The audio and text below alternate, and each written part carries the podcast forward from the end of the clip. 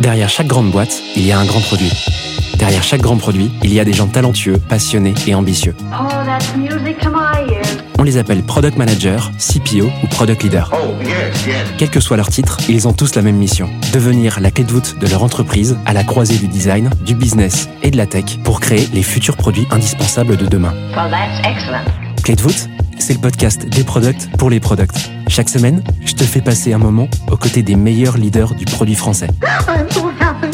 Avec une mission, te livrer tous leurs secrets, méthodes et apprentissages pour devenir toi aussi la clé de voûte de ton entreprise. You know what? I like that idea. Ce podcast est rendu possible par Stellar, un accompagnement que j'ai lancé pour aider les products qui veulent propulser leur carrière. Oh, what's gonna happen to me? Que tu réfléchisses à ta prochaine aventure ou que tu veuilles décupler ta progression, notre équipe et nos mentors sont à tes côtés et t'accompagnent à travers des programmes sur mesure. No. Viens les découvrir sur wearestellar.io ou via le lien en description de l'épisode. Je m'appelle Timothée Frein et bienvenue dans Clé de voûte. Aujourd'hui, j'ai le plaisir d'accueillir Vincent Colombet sur Clé de voûte. Le product management fait son apparition dans la vie de Vincent il y a une dizaine d'années lorsqu'il est pré-sales à Los Angeles. Enfin stratège, il décide de rejoindre l'entreprise qu'il estime être à la pointe de la discipline à son retour en France et signe pour son premier poste de PM chez Dailymotion. Après 5 ans au sein de la Scale-Up où il est passé de product manager à directeur, il décide de rejoindre Content Square pour renforcer la culture produit de la Scale-Up et réfléchir aux futurs produits. Vincent vient sur Clé de voûte nous parler de sa dernière aventure et en particulier comment il fait concrètement pour interagir avec les sales et le customer success dans sa position de product. On y parle aussi de la manière de s'organiser en tant que PM. Je ne t'en dis pas plus et te laisse quelques secondes pour te préparer avant de démarrer. T'as parlé à l'instant de sales, Vincent. Alors, pour ceux qui connaissent pas Content Square, c'est une boîte qui est excellente en sales, je pense qu'on peut le dire, tu vois, euh, qui euh, a grossi très vite. Bon, déjà parce que euh, il y a eu un vrai product market fit, le produit est bon, mais surtout qu'il y a une équipe euh, dont le CEO fait partie qui est, excellente. Et être PM dans un environnement où le pouvoir des sales est, est fort parce que les sales juste sont trop forts, c'est vachement dur. Euh, et bah, moi, je suis trop content que euh, tu puisses nous en parler aujourd'hui. Euh, c'est ce qu'on a décidé de, de- préparer ensemble pour, pour ce podcast. Comment toi, tu, tu fais dans ton quotidien, après quelques années chez Content Square, pour travailler efficacement avec les équipes Sales et Customer Success chez Content Square? Je suis chaud, si ça te va, qu'on qu'on prenne ça un peu étape par étape. Ce serait quoi un peu les, les quelques étapes que tu que aurais en tête et que tu donnerais comme conseil à exécuter pour des PM qui vivent ce challenge?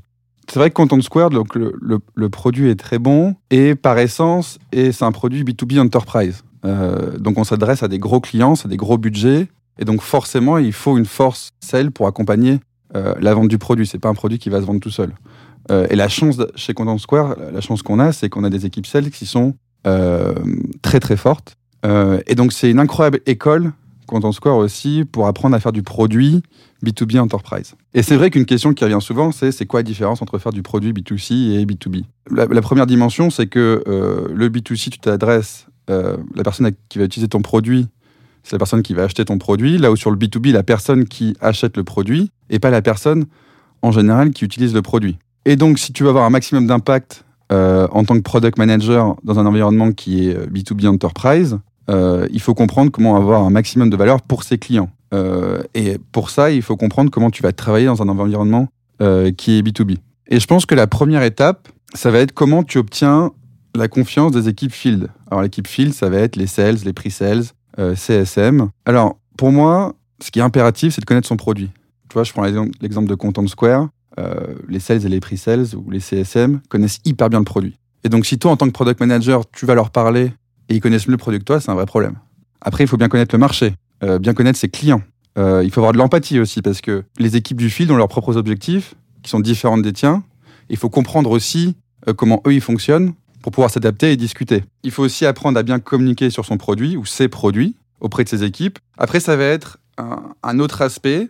Alors, je sais que pas tout le monde est à l'aise dans cet exercice, mais c'est impératif, c'est comment tu développes ton réseau en interne. Donc, identifier les key stakeholders, les contacter, leur proposer euh, d'échanger, de, donner leur avis sur des décisions euh, produits, les inviter à déjeuner. Et en fait, la conséquence de ça, c'est que ces personnes-là, en fait, vont t'avoir en tête. Et notamment si elles ont besoin d'une personne produit sur un deal important, par exemple.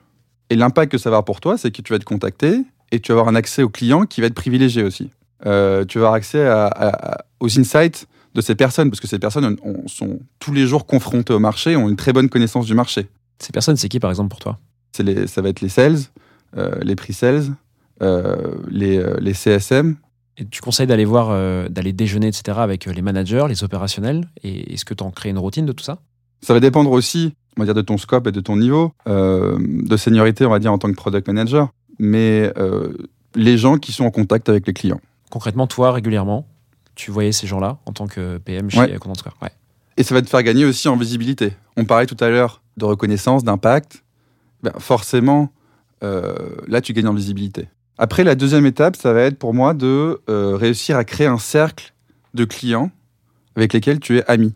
Parce qu'en fait, même si dans ton entreprise, en fait, euh, tes clients, ce qui est le cas chez Content Square, adorent le produit, tu vas te rendre compte que c'est dur d'avoir accès aux clients régulièrement. Quelque chose qu'on a mis en place d'ailleurs chez Content Square et qu'on pousse les product managers à faire, c'est vraiment de développer euh, cet écosystème client euh, avec lesquels ils sont amis, ils peuvent aller déjeuner aussi. Euh, et du coup, dès que tu as envie de faire un test utilisateur où tu vas avoir un feedback, eh ben, tu peux directement les, les contacter. Tu pas à passer par un CSM. Et ça, en fait, c'est un, un impact et un gain de temps qui est non négligeable. Et après, ton cercle va évoluer avec ta seniorité, c'est-à-dire que plus tu vas être senior, plus tu vas parler avec euh, des gens seniors, on va dire, euh, chez tes clients. Et enfin, la troisième étape, je pense qu'il faut éduquer aussi les équipes internes au product management et mettre des process euh, qui sont liés au développement produit, euh, partagés par tout le monde. Donc un truc tout bête, c'est Product Management 101 euh, pour les équipes euh, en dehors du produit et de la R&D. Euh, après, il faut mettre en place des best practices, par exemple euh, autour du feedback. Donc des choses que tu peux faire, c'est ça dépend de la taille de la boîte, mais euh, soit par région, soit par type de produit, organiser tous les mois euh, des sessions avec les, le, le leadership du field et le product leadership, par exemple. Ça, c'est ce que tu as fait, toi, avec un- une équipe euh, commerciale qui est en partie aux US, il me semble? Bah, nous, ce qu'on ce qu'on- ce qu'on a fait euh, chez Content Square, c'est que tous les mois, on va se réunir avec le leadership, par exemple, des CSM et avoir du feedback au global. Donc, comme ça, de façon agrégée, on peut comprendre le top 3 des priorités ou des problèmes que les clients rencontrent. Pareil avec la partie euh, sales et pre-sales. Euh, mais ça va dépendre aussi de, comment fonctionne l'entreprise, de la taille de l'entreprise. Parce que s'il y a des bureaux dans le monde entier avec... euh, et, en général, les clients, par exemple aux États-Unis, n'ont pas les mêmes besoins que les clients en Europe. Il faut savoir agréger les données de façon, de façon intelligente. Après, il y a aussi comment tu vas communiquer sur la roadmap. Ce qui est important, c'est d'éduquer les équipes à, on parle pas de, je sais que c'est- compliqué, de solutions, mais on parle d'impact qu'on va avoir pour les, pour les clients. Et euh, quand on a des grosses features, entre guillemets, euh, qui sont attendues, il faut éviter de dire des dates précises, il faut toujours donner des fenêtres de tir. Euh, et si jamais la fenêtre de tir se décale, anticiper au maximum et communiquer de façon appropriée aux équipes en interne. Et je pense que ce qui est hyper important, c'est inclure euh, nos partenaires donc du field dans tout le cycle de développement produit. C'est-à-dire qu'ils fassent partie de, la disco de, tout le cycle de discovery jusqu'à la delivery comme des partenaires privilégiés. C'est des insights en fait. Euh, parce que toi, grâce à ça, tu vas récupérer des feedbacks précieux et eux, en fait, euh, ça va créer de la confiance avec eux parce que eux se sentent en fait partie intégrante de la création du produit. Euh, donc ce que tu peux faire, c'est euh, nous ce qu'on a mis en place, c'est que pour chacun des produits, en fait, on a des représentants CSM, pre-sales euh, et sales qui sont au sein de du- d'une équipe un peu agrandie et qui participent au développement du produit. Et après, la dernière grande étape, ça va être comment tu amènes la feature ou le nouveau produit au client. Et ça, c'est l'importance du, du, du process de go-to-market et de ta relation avec le product marketing. Si tu as la chance d'avoir des product marketing managers dans tes équipes. Un truc qui me vient un peu en tête, tu vois, c'est que on voit souvent les sales, euh, peut-être pas customer success, mais surtout les sales, comme un peu opposés au produit. Il y a un peu cet affront dans beaucoup de boîtes, tu vois. Souvent parce que les sales sont pas forcément convaincus des process produits, de la discovery et toutes ces choses-là. Donc il y a un peu une opposition, et moi je le sens bien dans plein plein de startups. Scale up un petit peu aussi. Est-ce que toi, tu as ressenti ça chez euh, Content Square? Et auquel cas, euh, comment tu gères pour faire comprendre aux, aux sales un peu sceptiques que tu es là pour les aider, finalement pas pour les emmerder, quoi? Je pense que c'est une situation qui n'est pas problématique, qui arrivera tout le temps. Et là, on va reparler d'empathie parce que, une fois de plus, les équipes sales ont euh, leurs objectifs et sont aussi, on va dire, influencés par le prisme de leurs clients qui ont leurs propres problèmes. Et donc, si tu résous ce problème, potentiellement, tu vas garder le client, tu vas faire un upsell, etc. Mais nous, il faut toujours qu'on raisonne euh, à l'échelle de l'entreprise, c'est quelles sont les opportunités qu'il faut choisir pour avoir l'impact maximum sur le business euh, tout en étant aligné avec la stratégie de l'entreprise. Et donc, ce qui est, ce qui est important, c'est pour ça qu'on parlait d'outcome tout à l'heure, c'est que dès qu'on a une discussion, euh, est-ce qu'on fait ça, on fait pas ça, c'est toujours le relier en termes d'impact global pour l'entreprise. Donc, si on fait la feature que tu me demandes, euh, peut-être qu'on va garder deux clients, ce sera, je sais pas moi, 200 000 euros. Mais si on continue à travailler sur ce, ce projet-là, dont l'outcome produit est tant, euh, en théorie, on pourra avoir un impact sur le business qui est cinq fois plus élevé. Et là, là en fait, il y a des chiffres. Et, et tu peux pas dire non. Parce qu'en fait, la personne euh, va comprendre que enfin, l'intérêt de l'entreprise est toujours plus grand que son intérêt personnel, en fait. Tu conseillerais donc du coup de t'appuyer sur des, des faits comme ça, qui soient chiffrés ou pas, pour pouvoir. Toujours euh, si on peut. Ouais. Et tu disais tout à l'heure, c'était intéressant que tu as fait en sorte, chez Content Square, en tout cas tu ou vous, vous avez fait en sorte d'agrandir un peu votre équipe produit et d'inclure euh, certaines personnes du field, ce que tu appelles le field, donc sales euh, CSM, dans le process de développement produit. Comment tu as fait ça et est-ce qu'ils ne le voient pas euh, comme du temps supplémentaire passé à ne pas vendre justement Parce qu'en fait, ils, seront plutôt là pour passer des appels, faire du réseau, etc. Comment tu as fait pour les convaincre de, venir sur le process de développement produit? Alors déjà, les personnes qu'il va falloir convaincre, c'est le leadership. Parce que si ces personnes-là sont convaincues, alors elles vont dédier du temps de leurs équipes à justement la partie création produit. Moi, ça a toujours été assez simple parce qu'il y a toujours beaucoup de feedback qui viennent euh, du terrain et euh, ils sont forcément aussi très intéressés par le produit, par l'évolution du produit. Et moi, j'ai jamais vraiment eu à les convaincre de participer au développement du produit avec nous parce qu'en fait, ils en ont vraiment envie de base. Euh, ils ont envie de participer, ils ont envie de comprendre. Et donc la question, c'est plus de comment on fait ça de, de façon organisée et productive pour que ça ait un véritable impact. Ok, hyper clair. Peut-être que c'est parce que tu es arrivé chez Content Square et qu'il y avait déjà eu une démarche où euh, finalement euh, il y avait déjà un peu cette, euh, cette mentalité de vouloir améliorer le produit chez, les gens du, terrain, non? Ouais, clairement. En fait, chez Content Square, les clients aiment beaucoup le produit, utilisent beaucoup le produit. Et donc, par conséquent, s'ils l'utilisent beaucoup, il y aura beaucoup de feedback. Et comme les équipes du terrain sont très proches des clients aussi, eh bien, il y a une espèce de, d'engouement collectif en fait sur le produit Content Square et tout le monde a envie de l'améliorer et tout le monde est hyper excité sur ce sujet-là. Donc, c'était naturel en fait. Est-ce que pour euh, une configuration, une entreprise où euh, le field, euh, du coup la partie sales CSM, serait peut-être un peu moins convaincu de la fonction product management, tu penses que les étapes que tu nous as énoncées, elles sont aussi valables à essayer, en tout cas à implémenter dans une boîte comme ça? Ah, toujours. Mais je pense que dès le début, en fait, à partir du moment que le product management est en place, le produit ne pourra être un succès que s'il y a une collaboration forte euh, et étroite avec le terrain. Vincent, ce serait trop cool que tu reprennes les trois étapes qu'on a indiquées juste avant pour euh, faire un, un peu un mi-chemin euh, sur cette partie et euh, que tu complètes du coup cette dernière étape que tu voulais nous suggérer pour euh, améliorer, en tout cas mieux bosser avec les sales en tant que product. Alors l'étape 1, c'est créer la confiance avec les équipes du terrain.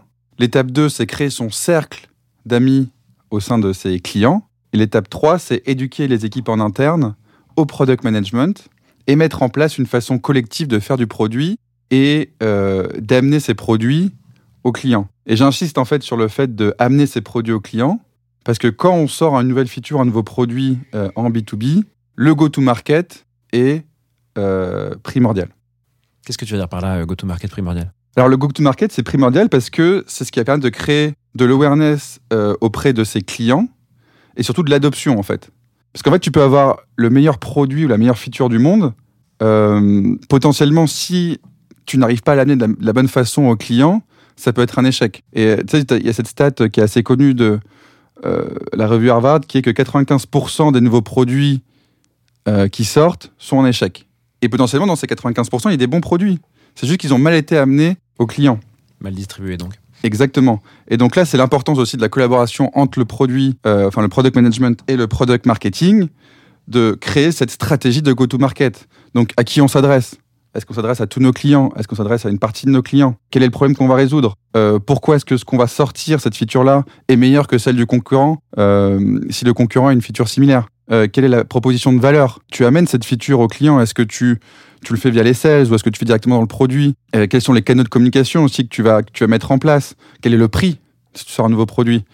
Et, ce qui, et ce qui est important, c'est de définir un plan? Et bien sûr, le plan va être différent entre... euh, Enfin, si tu sors un produit, un nouveau produit euh, euh, qui va être vendu potentiellement, que si tu sors une petite feature. Donc la façon de s'organiser est différente. Et ce qui est important aussi, c'est de définir à chaque fois que tu vas faire un lancement, quelle que soit la taille euh, de la feature du produit que tu vas shipper, comment tu mesures le succès? Et une fois que, que, ce produit, cette feature est sortie, euh, comment tu récupères du feedback euh, des équipes terrain? Et donc ça, c'est vraiment le product marketing qui est responsable de ça. Mais le succès viendra du fait qu'il y a une bonne collaboration entre le product marketing et le product management. Et si tu veux un exemple qui est assez courant, c'est tu peux tu peux potentiellement découper en fait tes releases en quatre quatre niveaux. Le niveau 1, c'est tu sors un nouveau produit. Donc si on prend l'exemple de Zoom, euh, Zoom Webinar pour faire des webinars, donc c'est un nouveau produit que tu vas vendre, euh, sur lequel il faut éduquer euh, tes équipes en interne pour qu'elles le vendent et aussi tes, clients. Donc là, on est sur, des, sur une préparation qui va durer au moins six mois, je pense. Après, tu as sortir une, une grosse feature. Donc typiquement, si tu prends Zoom, on prend toujours l'exemple de Zoom, c'est la partie whiteboard dans Zoom.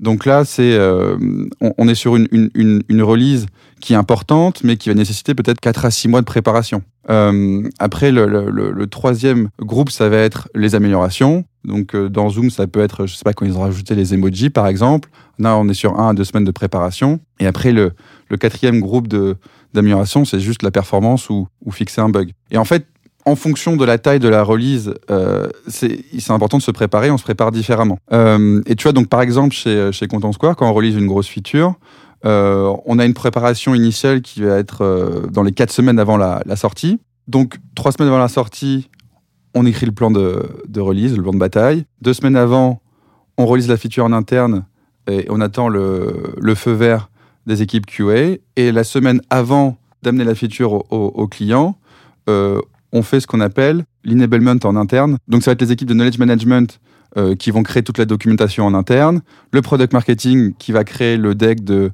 value proposition, quel est le pitch en fait, et le product lui va être euh, responsable en fait de d'entraîner les équipes à voilà comment on utilise la feature, voilà comment tu fais une démo, euh, et voilà comment ça marche.